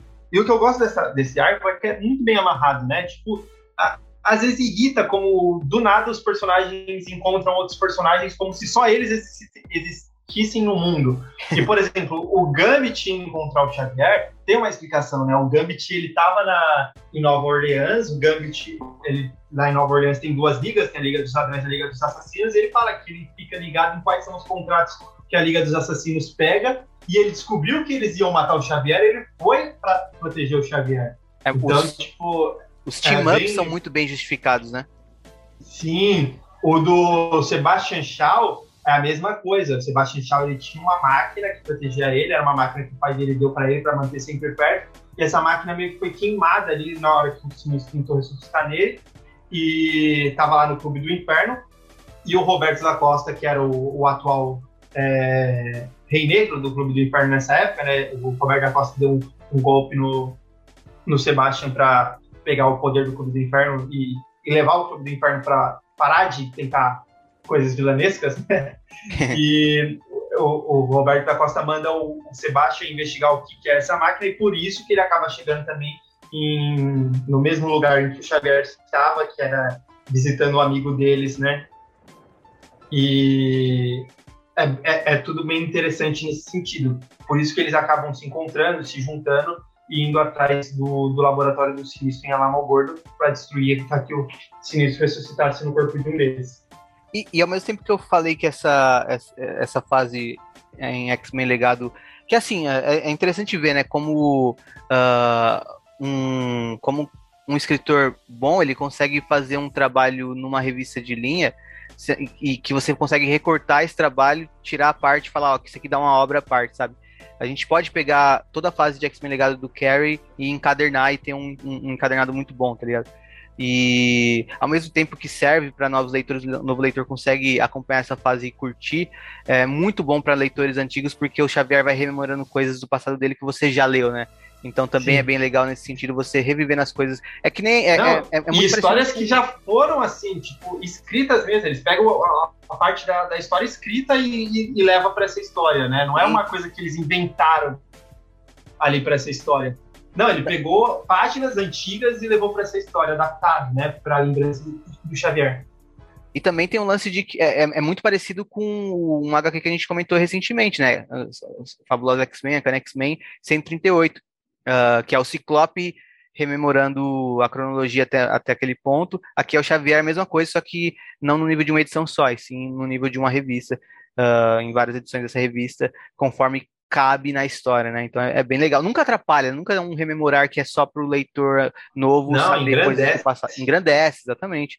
E, e, é legal também que, tipo, um leitor novo que começa a ler legado e vê essas coisas e curte a história, vai pensar, puxa, eu quero também ver essas histórias do passado. Uhum. E aí, na sequência, tem o Xavier encontrando com o Ciclope, né? É antes da, da, da do, dessa que a gente falou, desse, desse encontro com o Wolverine na saga que é mais voltada para a revista Wolverine, tem duas edições que é o Ciclope e o Xavier conversando. E aí é também Isso... fantástico, né, Caio?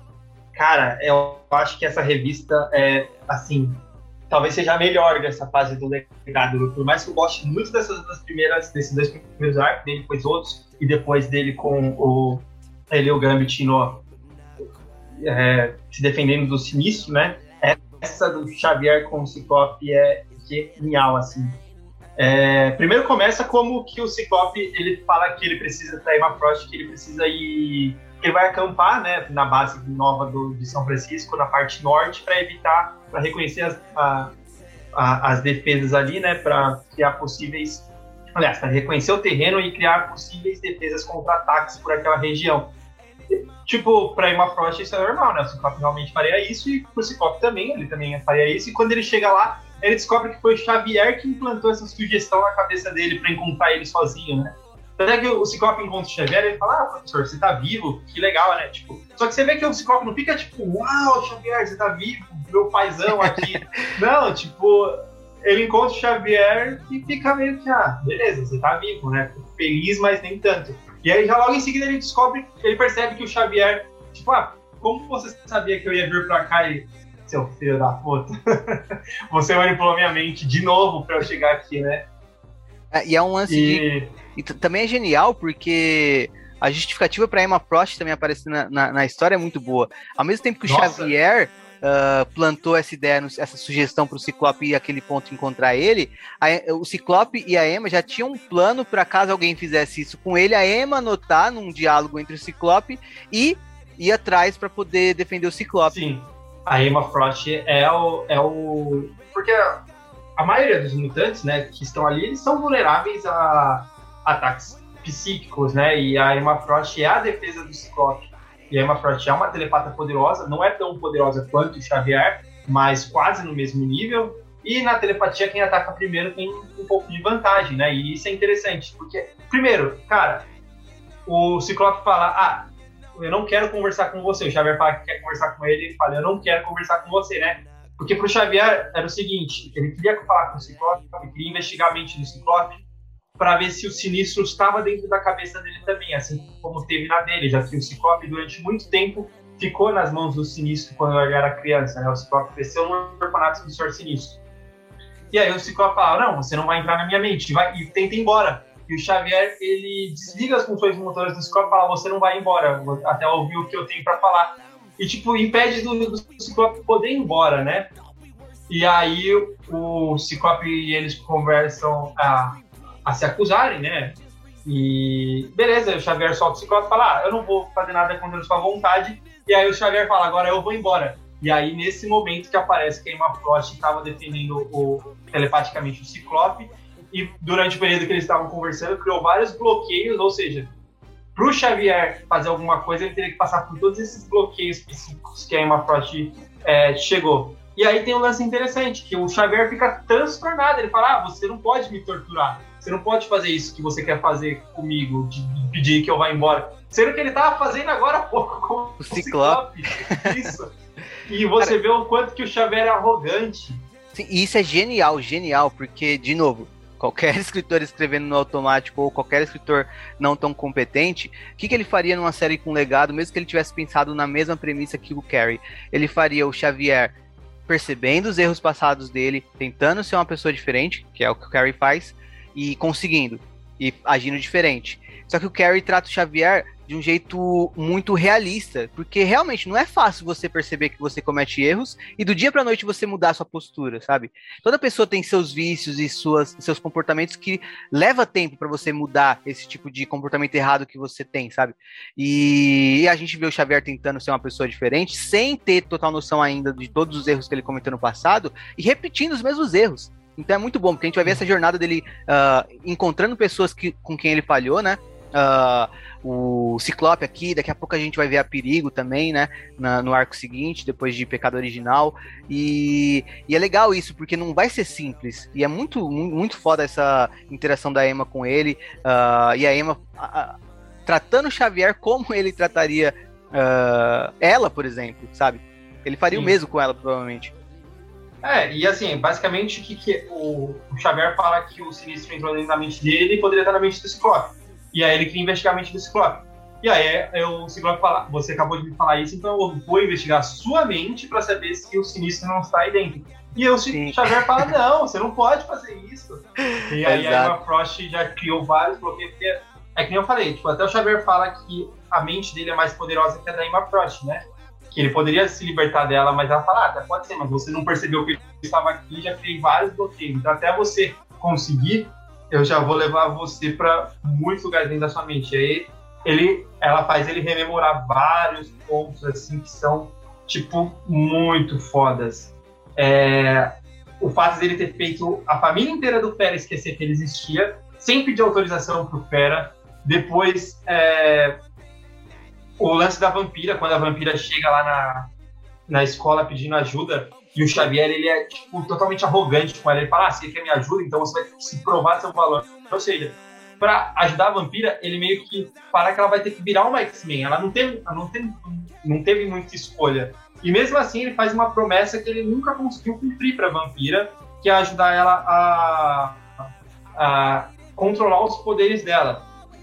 E depois tem o lance do, do Ciclope com o Vulcano, né? Quando o Ciclope volta de Krakoa, o Xavier faz ele esquecer que ele que o Vulcano que salvou ele, o Vulcano, um irmão mais novo que ele nem sabia que existia, conheceu em Krakoa sendo salvo por esse irmão mais novo e depois o irmão mais novo dele morreu para salvar ele. O Ciclope tá transtornado e aí o Xavier acha que para o melhor dele, ele apaga a existência do Vulcano da memória. E aí a Emma Frost faz o Xavier viver tudo isso, o Xavier fica assim, transtornado, né? É, é bem legal. Mas acabam descobrindo que o não tem mais sinistro dentro da mente do Xavier. E no final ele meio que, meio que tem um acerto de, de ali entre o Ciclope e o Xavier, né? Que eles acabam meio que parando de se ver como mestre e aluno e se vendo como dois iguais ali, os dois acabam meio que se cumprimentando meio que talvez não se uh, o Ciclope perdoando o Xavier, mas reconhecendo algumas coisas que o Xavier fez também de bom para ele e vendo que por mais que o Xavier seja um desgraçado, ele tem aquela a, a boa intenção, né? Apesar de isso não justificar basicamente quase nada do que ele fez. Eu acho, eu acho incrível também como a gente olhando para legado, uh, a gente pode perceber como os editores de Marvel e DC às vezes são bem incompetentes de uh, perceber os grandes artistas que estão trabalhando para eles uh, nos momentos, né? Porque uh, o McCarry sempre foi um cara que, assim, entregou o trabalho dele muito bem, mas ele, ele nunca foi um cara pop, tipo Grant Morrison, tipo o Brubaker, tipo uh, o Hickman agora uh, ou o próprio Bendis. Enfim, ele nunca foi um cara pop assim, sabe? Mas eu acho que se tivessem editores que olhassem para o trabalho que, está, que, que, que são os trabalhos que são feitos, uh, editores que se preocupassem mais com as mais, menos com as vendas e mais com a qualidade, sabe?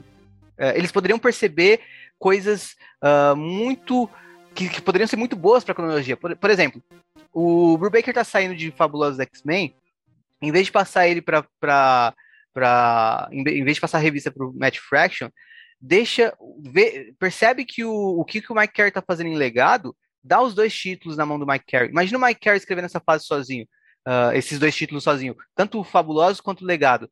O quão bom seria, sabe, a revista do Fabulosos uh, interligando com, com o que está sendo escrito em Legado, Uh, você, você vê ele, ele escrevendo o Ciclope nessa edição, é muito melhor do que todas as edições do Brubaker e do Fraction em Fabulosa X-Men que a gente comentou. O Ciclope e a Emma Frost eram personagens que ele estava escrevendo. É, então, exatamente.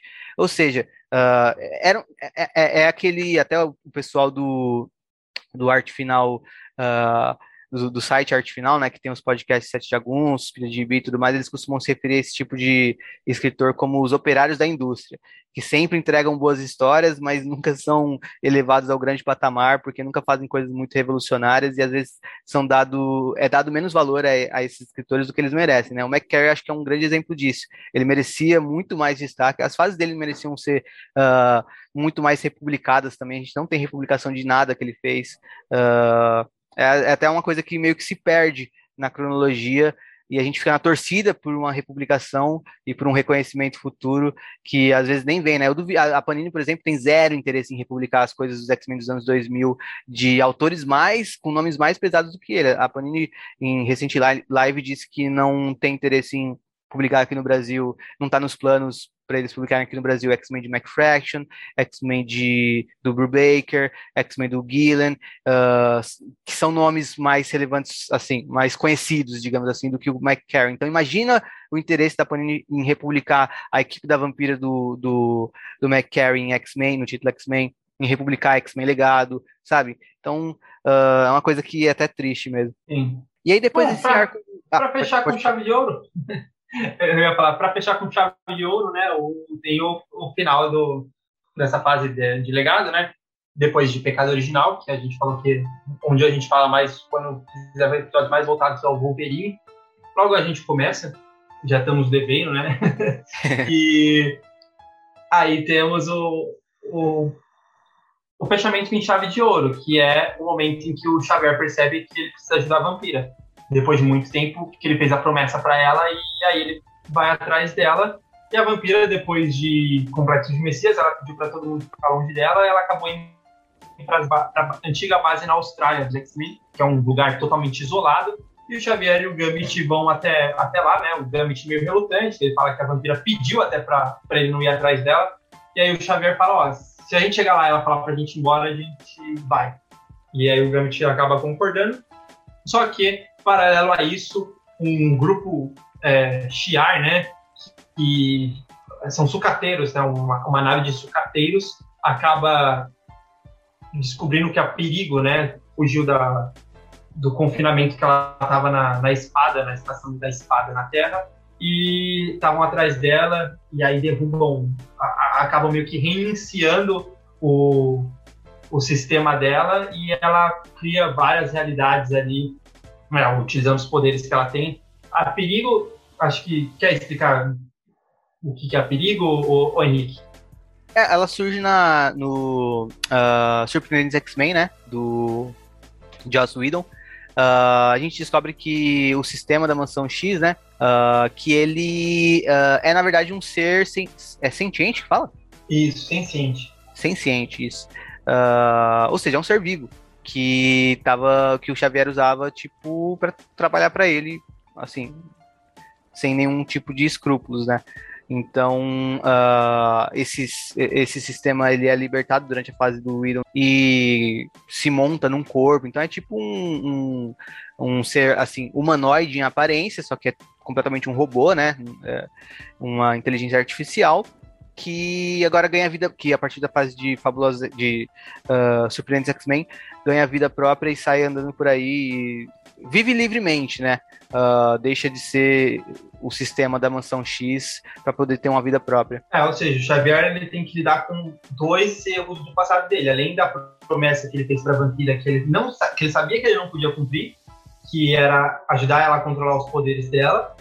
É, tem essa outro lance que ele escravizou um ser, ele realmente escravizou. Era uma coisa que ele, ele sabia que esse ser existia e ele colocou dentro da sala de perigo para ele ser um escravo, para treinar os X-Men dele. né? Que ela tem o poder realmente de fazer ilusões ilusões realistas. E, cara, isso é muito pesado que ele fez, assim, talvez tenha sido de das coisas que ele fez uma das piores. E aqui nessa história até dá uma uma uma suavizada, né? Meio que o Xavier fala né, no, no final da história, o Xavier meio que fala que ele não tinha meio que como saber que ela era senciente mesmo, se ela poderia atacar os X-Men se ele libertasse ela, e aí a Perigo meio que dá o, o aval, meio que perdoa ele, fala, é, realmente não tinha como você saber, foi lógico o que você fez, né? Então meio que tentam dar uma, o, o Mike tenta dar uma suavizada, mas mesmo assim continua ali é, mostrando que o Xavier escravizou essa, esse ser durante muito tempo. E aí o arco é os, o, o Xavier, o Gambit e os Shi'ars ali estavam atrás da Perigo, tentando é, fugir de todas essas ilusões que a Perigo estava criando e encontrarem a vampira também. É, o... Inclusive, falando sobre a Perigo, né? Que, que, que é esse ser aí que o, o Xavier uh, fez tudo isso, né? Eu acho que, primeiro, eu, eu acho essa ideia completamente idiota. A história é boa.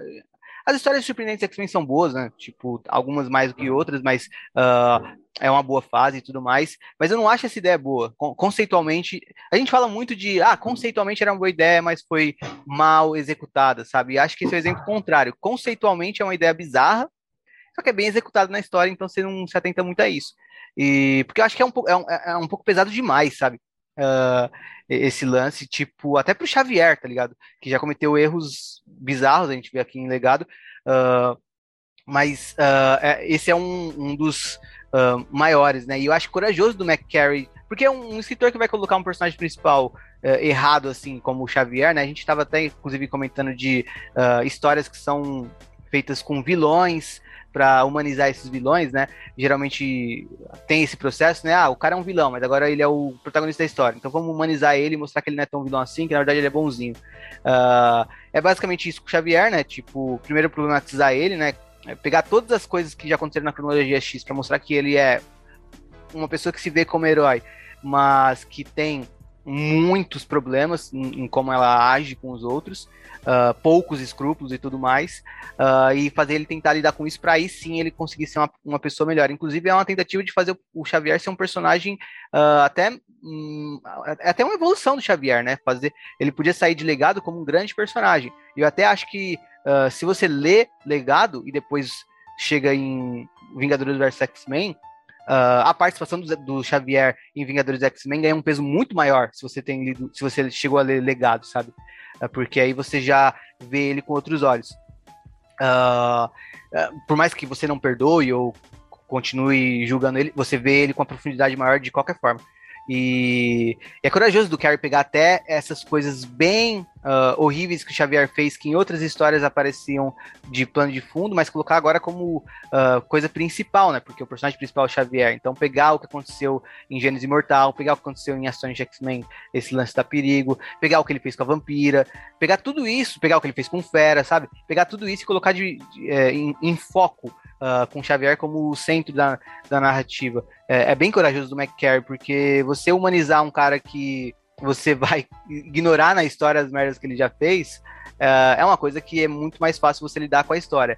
Agora, você pegar as coisas pesadas que a pessoa fez e ainda assim tentar trabalhar ela como personagem, aí sim é muito mais difícil, né? A gente tava comentando da revista do Fanático recentemente, porque, pô, o Fanático é um, um cara louco, assassino é, insano. Ah, inclusive a gente pulou, na verdade, tem também realmente.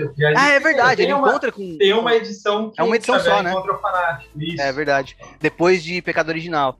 Uh, sim, verdade. Que, que é bem legal também, assim. Uh, mostra onde que o fanático tá na cronologia naquela, naquele ponto, porque é sempre difícil localizar o fanático na cronologia, porque ele tá sempre aparecendo em alguma história quebrando coisas. Então mostra como o fanático tá naquele ponto da cronologia, é bem legal isso.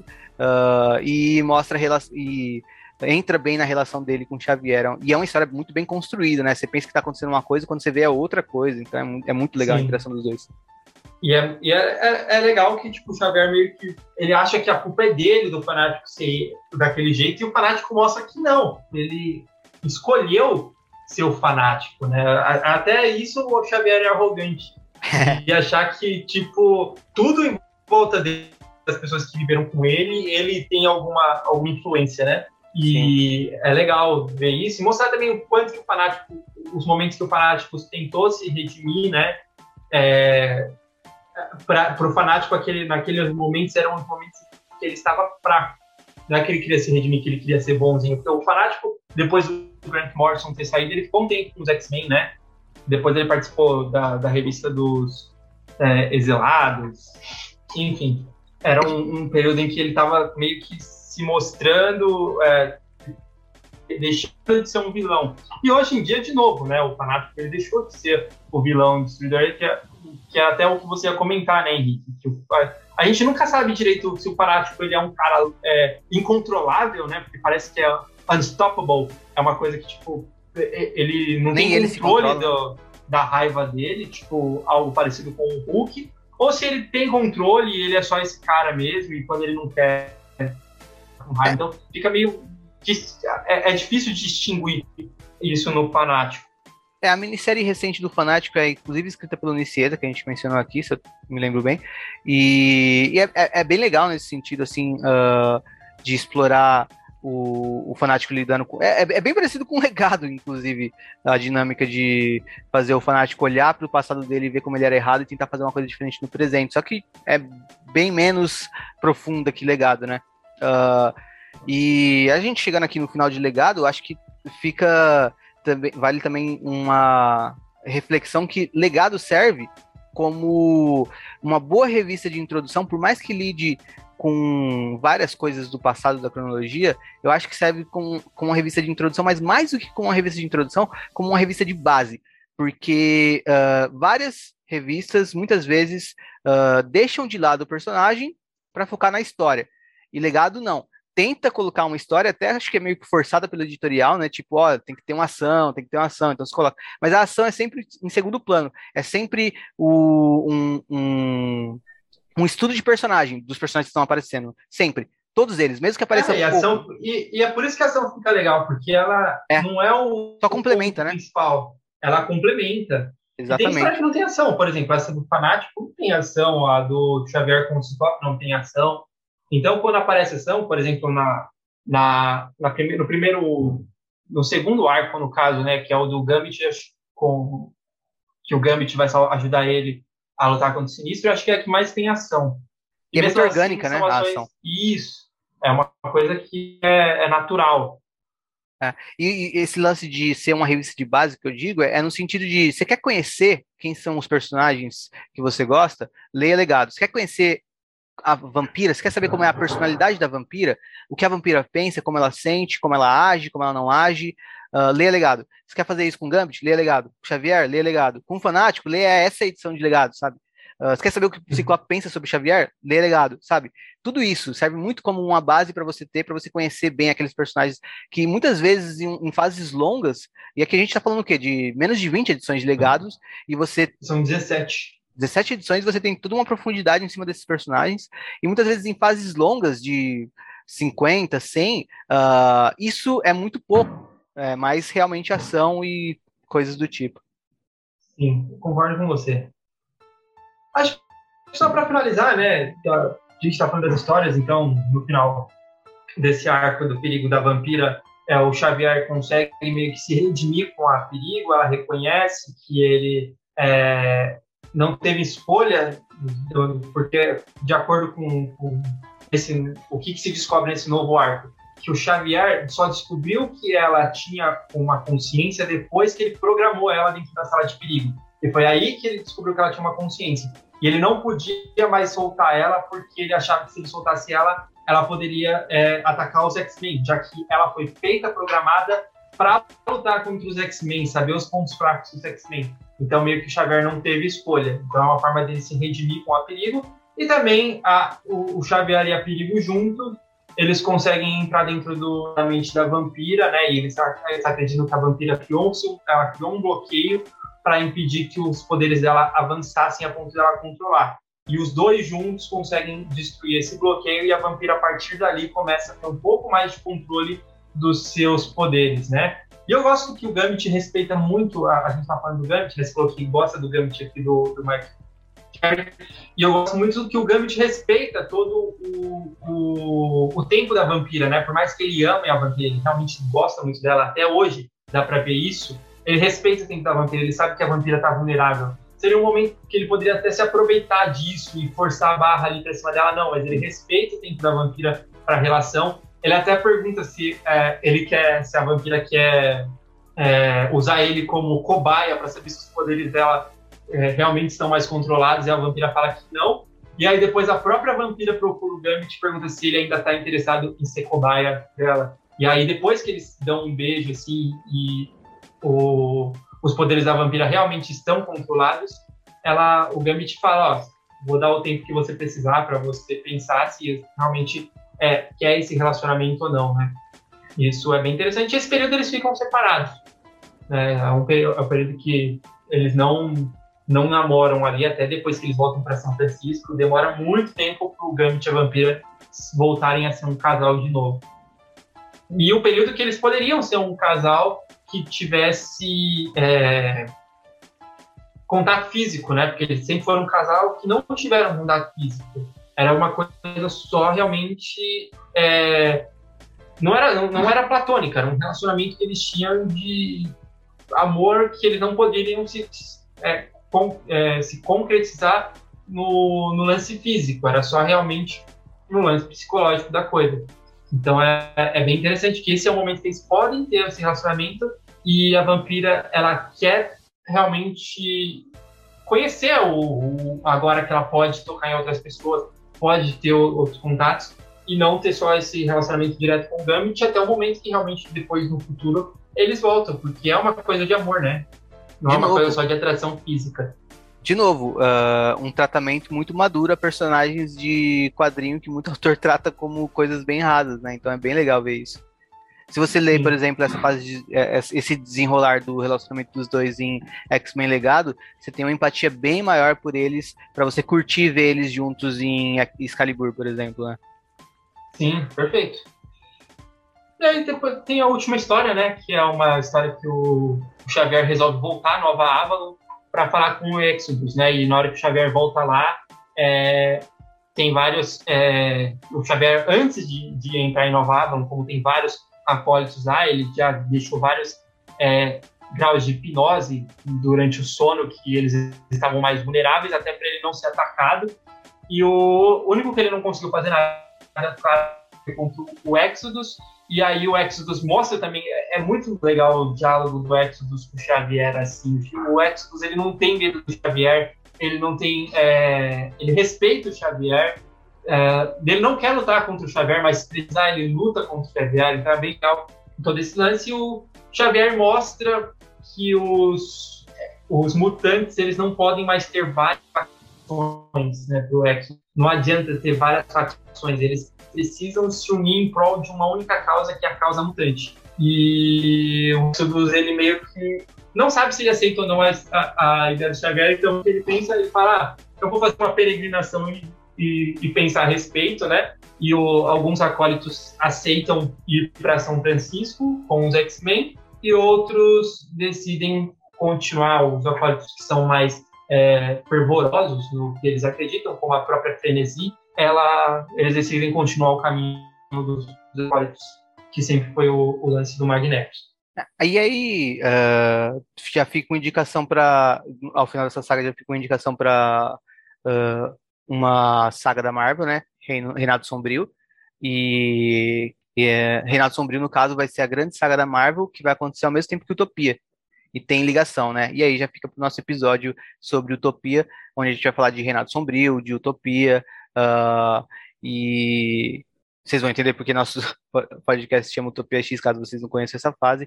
E fica a indicação, né? Se vocês estão acompanhando a fase dos anos 2000, continuem acompanhando que uh, esse, para mim, é, o, é, um é dos... É, para mim, provavelmente, é, em Fabuloso X-Men, é o ponto mais fraco. Uh, e depois de Utopia, volta a melhorar e legado continua com a qualidade, né?